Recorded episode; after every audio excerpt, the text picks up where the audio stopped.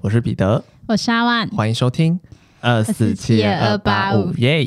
我们今天这个灾难特辑呢，其实是一次就是预录了四集，没错，对，所以今天已经来到第三集。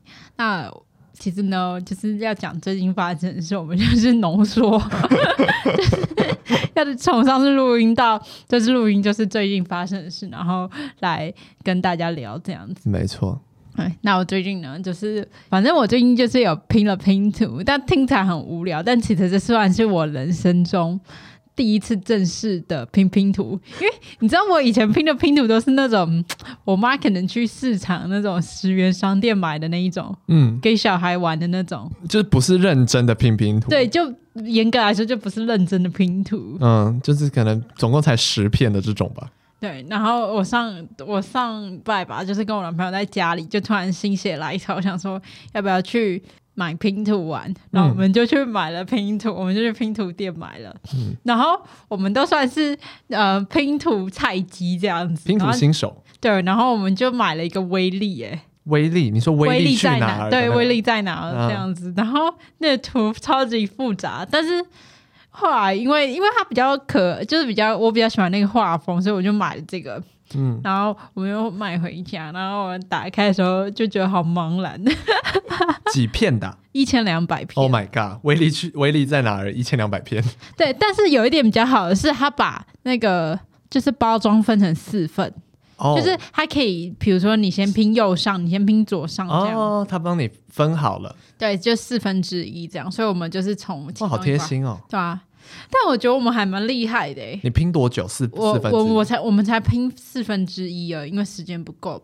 然后我们那时候就两个小时拼好了大概三百片吧，就是一一个四分之一这样子。哦，对吧？就拼了，发现蛮上手的耶。会不会有一些听众是拼图老手，然后听到想说两个小时拼三百片有什么好那个？不 不行，我们还一边看《咒术回战》啊，不能输，不能输。不是专心拼的，是分心的在拼。我我比较专心在拼吧。哦，嗯，然后反正中间就是，我就因为那个图就是那个纸就只有一张，嗯，那个，然后我就我们两个都要看，嗯。然后我想说算了算了，让给他看哦，所以他拼比较快，因为他就看了图。然后我每次我每次都想看，但想说算了，他也在看，我还是自己凭感觉拼好了。你拼图有好多内心戏哦。对啊。人家不是说说拼图会帮助你，就是静下心来。对啊，我我拼的时候超级安静的，就是我一直在想要拼什么，我在找那个啊。可是威力。它原本的画就很复杂，对，很复杂。而且我们我们挑的那一片是那个有点类似电影科幻片片场，嗯，然后就很多，那就会很多小东西，小东西很多很多，而且人超多的。我们在那边拼拼很久哦，那你怎么会一开始就挑战这么难的？就纯粹那个图好看？对，我们就纯粹选图，因为它其实有更难的，它有是它大概其实最基础就是一千两百片的哦，所以我们就选那个，然后反正之后可能再找时间把剩下拼完，对吧？静下心来的一些活动，以前不是有很流行要画那个着色本吗？对啊，我不，可是我不喜欢画那个，就觉得感觉你会半途而废，嗯。我自己也不喜欢画这个，我觉得现在对我来说，唯一还可以静下心来的活动就是看小说。你就就看书吗？对，看书。哦，说到看书，我最近很想看那个，会不会扯太远了啊？这样 OK 吗？没关系啊，我们很会延伸。哦，最近很想看那个一本很有名的那个心理关于我知道智商的那个。蛤蟆先生去看心理医生是吗？没错，没错，没错，就是各大什么 KOL 都在推荐。对，我有看到这本书，所以。我已经想去图书馆预约，我没有想自己买，我想去图书馆预约也不错啊。现在图书馆有资源可以。对，而且这本书因为我还没预约，因为我想预约的时候发现它是热门书籍，全部都被，都被约满了，五十几本都被借光了。哇靠！各个分馆啦，总共好像五十几本，这样全部都被借走了。好扯哦。对啊，所以就是它真的很好，而且它是热门书籍，所以它借，通常来说借阅可以借一个月嘛，嗯，它只能借两个礼拜。我去缩短，让大家都可以对，让大家都可以看。所以我最近十一月多的时候，上一批的人才会到齐。那你看完就来分享一下心得。对，我再来分享一下心得，因为我有看一些 KOL 分享说，他好像是比较偏对谈式的内容，就是他就是在记录蛤蟆先生去看心理师，然后他们聊的一些内容，这样用来反思你的人生遇到的一些问题，你会有一些新的想法。我看简介是这样了，对，那就是到时候看完之后再跟大家分享，这样。那最后再跟大家分享一下这个拼图的题外话。好的。就是呢，威力在哪里？顾名思义，我们就是要找威力嘛。对。然后那时候，那个我男朋友那时候就说，我们一边拼一边找，他想要增加这个拼图的趣味性。然后我说好啊。然后，但是我不知道为什么，我就突然一个 emoji 就来，我就想说，我现在就好想找到威力。然后我就开始在包装上面，在那个纸上面找找找。我就，然后他就说你找不到啊，你找不到。然后后来我就说我找到了。他说你破坏了游戏体验。他没有那么。激动，大家就说我破坏这个游戏点，我说是哈哈，我还跟他说在哪里，然后我说这是威力吧，他说是，真的是不知道怎么办呢，这是题外话啦。对，就是那希望你可以下次来的时候已经跟我们分享你已经拼完了，但应该需要一点时间，对吧？之后比较忙。好。那我今天想跟大家分享的是关于一些人与人之间的互动。怎么好像很常听到这个开头？没有，就是我最近跟朋友讨论，然后我们就发现的一种一种说话方式。嗯，就是呢，你会不会很常会很常会意识到有一些人他在他在分享东西的时候会有一种在炫耀的。嗯的感觉，嗯，可是我觉得炫耀这种事情是分很多不同种类的，嗯，有些炫耀是真的很明显，就是说，哎、欸，你知道我有什么什么什么，这种就是你知道很明显的炫耀，嗯，对。但是我觉得有一种炫耀是很隐晦的，嗯，然后我跟我的朋友把它命名为谦卑式的炫耀。好，请大家听我娓娓道来，什么叫谦卑式的炫耀？好，假设我们现在在。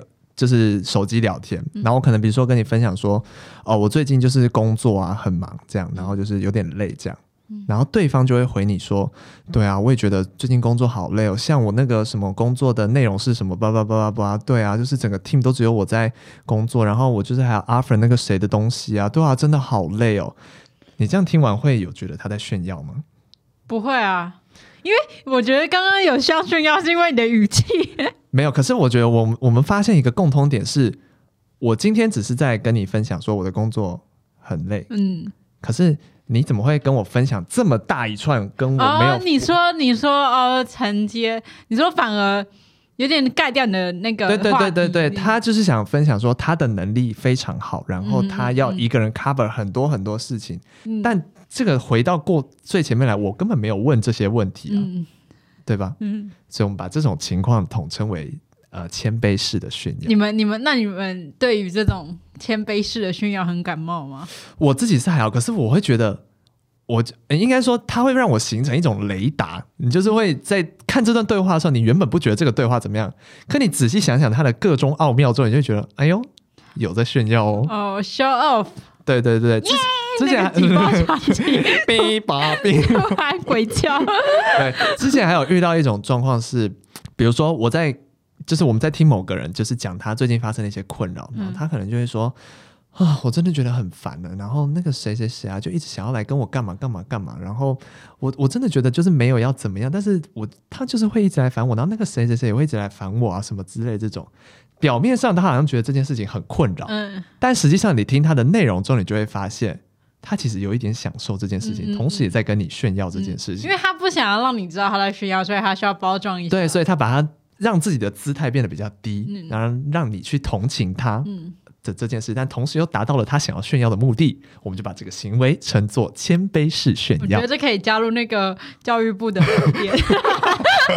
乱讲教坏小孩。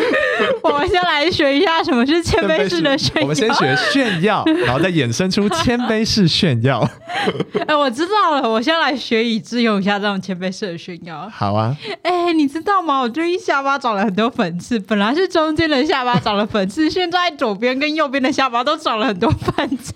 但我听完这个对话，只会觉得你皮肤真烂啊！为什么呢？因为我觉得现在摸到我下巴有一些粉刺。哎、欸，他刚才在我前面挤痘痘。对，以上就是想跟大家分享一下，就是关于最近有一些关于炫耀的一些心得。不知道大家、哦、不知道大家会不会在日常生活中遇到这样子的案例？对，下次大家遇到可以不妨听一下。有没有这样对啊，可以可以可以，就是跟我们讲一下他的那个范例是什么，就是他的情境是什么？对，就这个，你可以在对话中发现，哎呦，这个人有在谦卑式的炫耀哦，嗯、你的生活中会多很多乐趣。但我下巴真的长很多反智，那跟炫耀一点关系都没有，纯粹是纯粹是真的困扰。那你可能要用一些酸类吧。好，好，那以上就是这次的闲聊。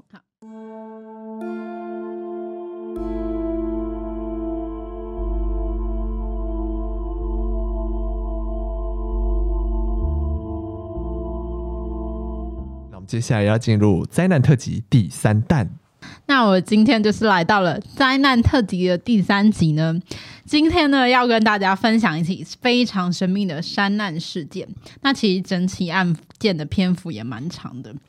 那这次的意外呢，其实造成了十七人的罹难。那登山队员生前写下的日记呢，让整起意外就是增加了更多的谜团。那接着呢，我们就来讲讲这起案件。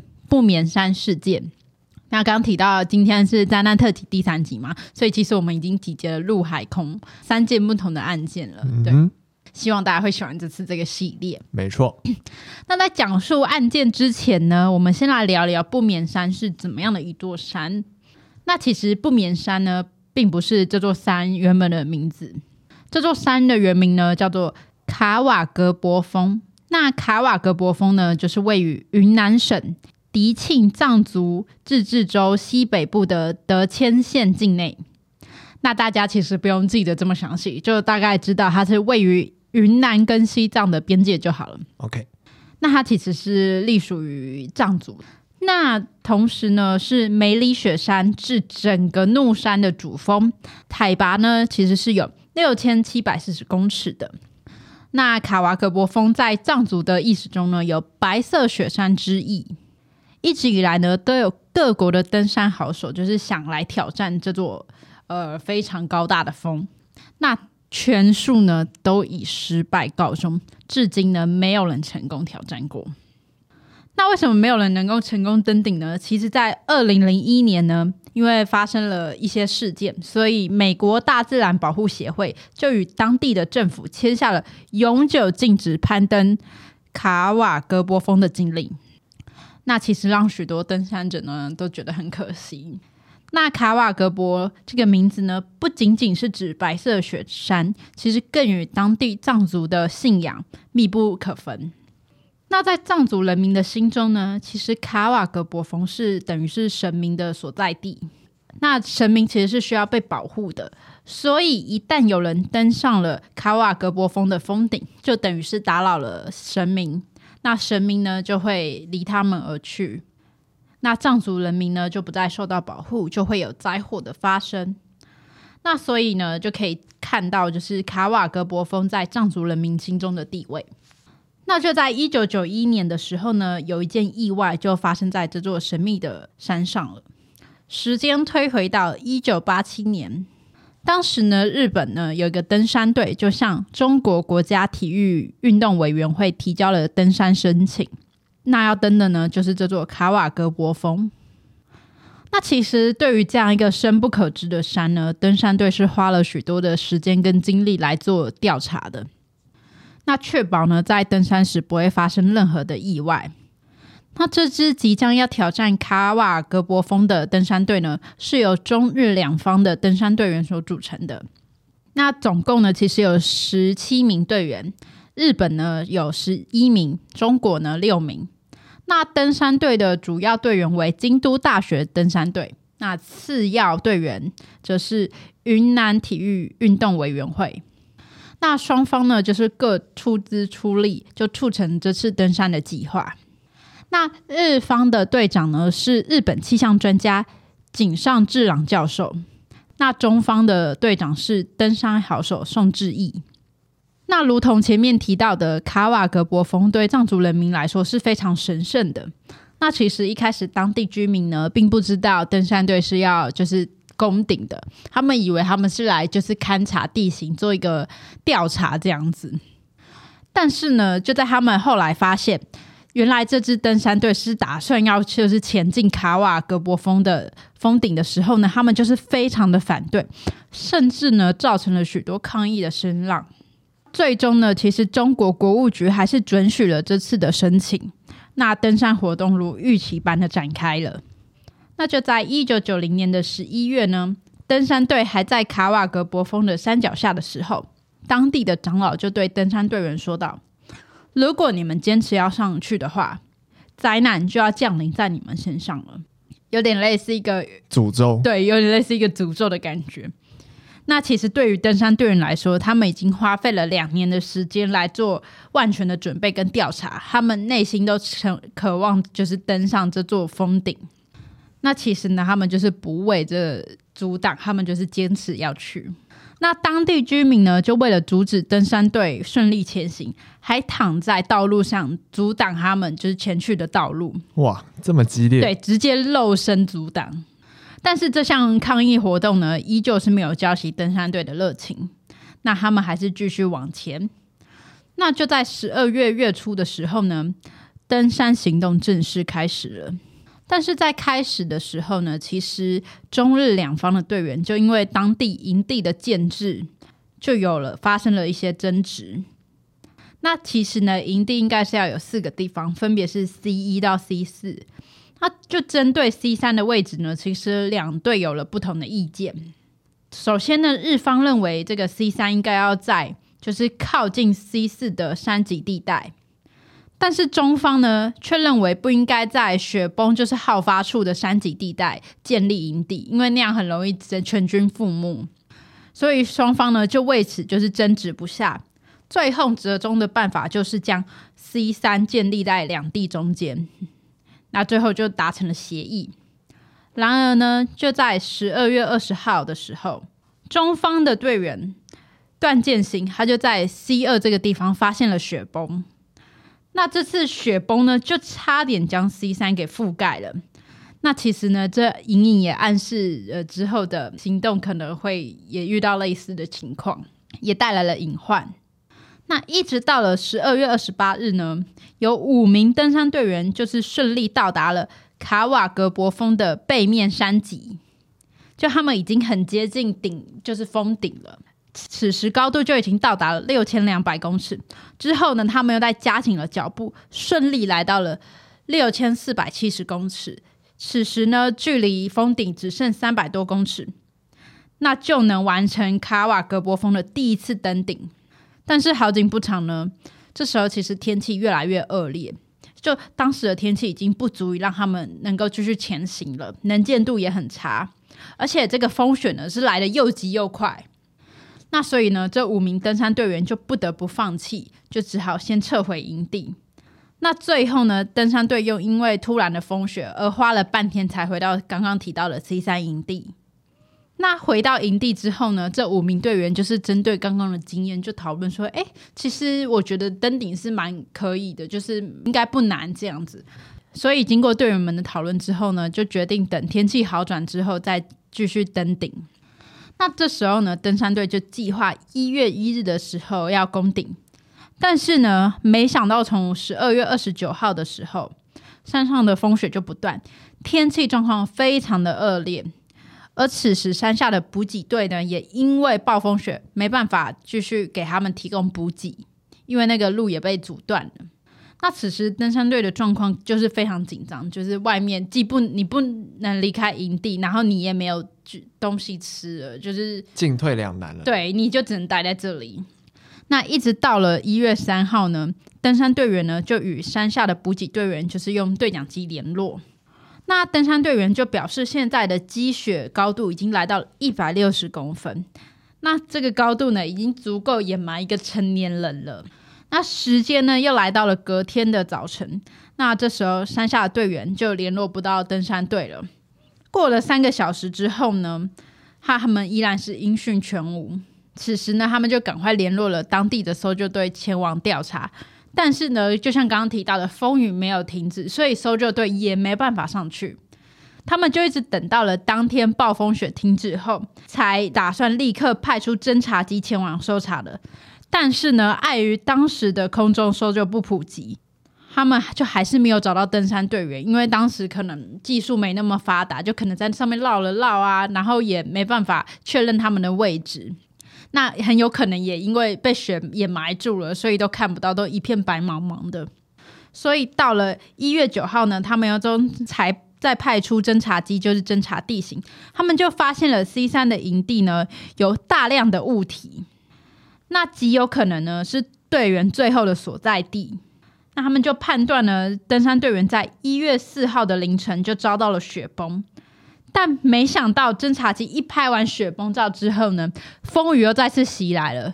这时候呢，救援队的行动又再次被中断，就是中间过程一直发生，就是风雪不断，风雪不断，就每次要开始搜救了，然后就会有风雪。嗯，然后一直到了一月二十一日的时候，都没有找到登山队员。这时候呢，距离离就是遇难已经大概两个多礼拜了，已经错过了救援时间了。那其实呢，这个时候搜救行动就宣告失败了。那当局呢就认为此事的意外，除了卡瓦格博峰的险峻气候之外呢，还跟登山队的营地建置地点呢有关。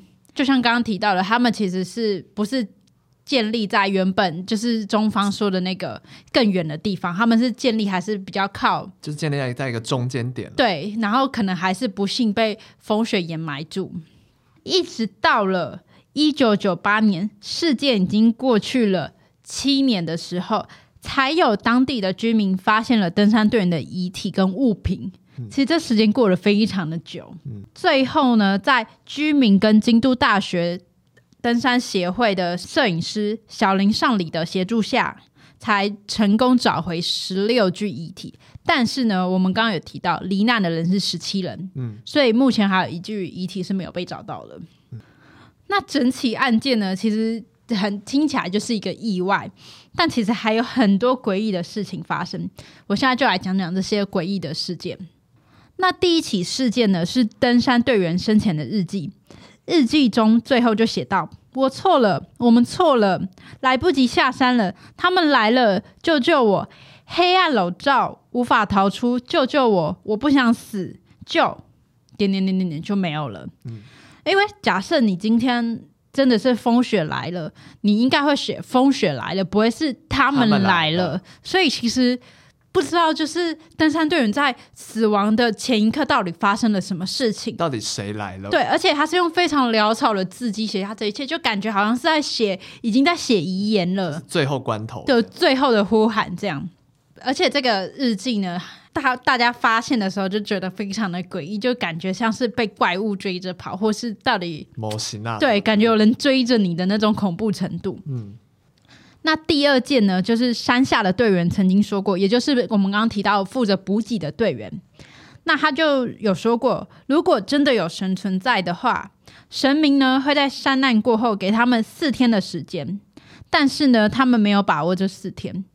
那其实呢，刚刚有提到一月四号是判断山难发生的时候，那就有四天都是晴天，一直到呢一月九号才开始暴风雪。嗯，所以。这刚好就是四天的时间，嗯，这个巧合也让人觉得就是毛毛的，对，就倒吸一口气，就真的刚刚好是四天晴天，然后就突然暴风雪就来了，就是没有在那段时间上去了。对，因为假设你是一开始就开始慢慢的下雪的话，那还就是情就是合乎情理，嗯。对，但是它真的是突然，就是风雨是一阵一阵的，就突然的大晴天，对，然后再突然的大风雪，对。那其实后来的人回忆起来也是觉得有点毛毛的，嗯。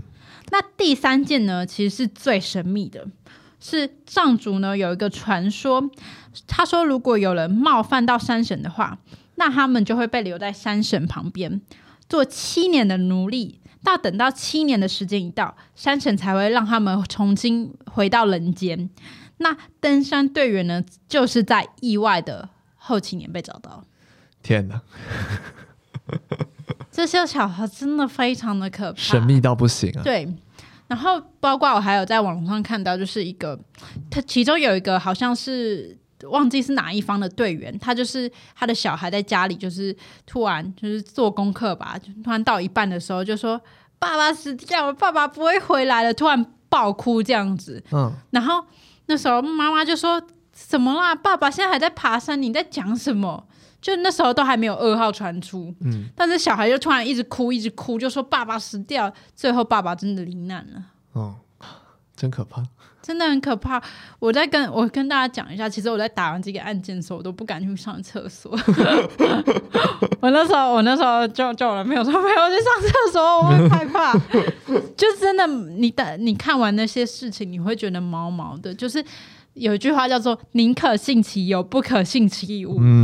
而且我觉得，尤其是山难呢、欸，对，山里面真的很神秘，很神秘。就是像什么台湾很多乡野传说，红衣小女孩、黄色小飞侠、摩西娜什么之类，这些都是在山里面出没。对，只能说山上的天气真的是变化莫测。对，而且它又偏偏是一座很高难度的山，就是你要光爬上去，光克服天气就不容易了。光是一些简单的山就已经很难爬了。对啊，然后你还要维持体力，就是真的要真的是。而且我觉得很尝试发生这种状况，都是那种个中强手，嗯，才越有可能出事，因为因为他们越会去挑战很难的山呢、啊，而且他们会觉得自己的的怎么讲，自己的资历跟资质都可以挑战这件事情。嗯嗯、但我觉得很多时候都是要。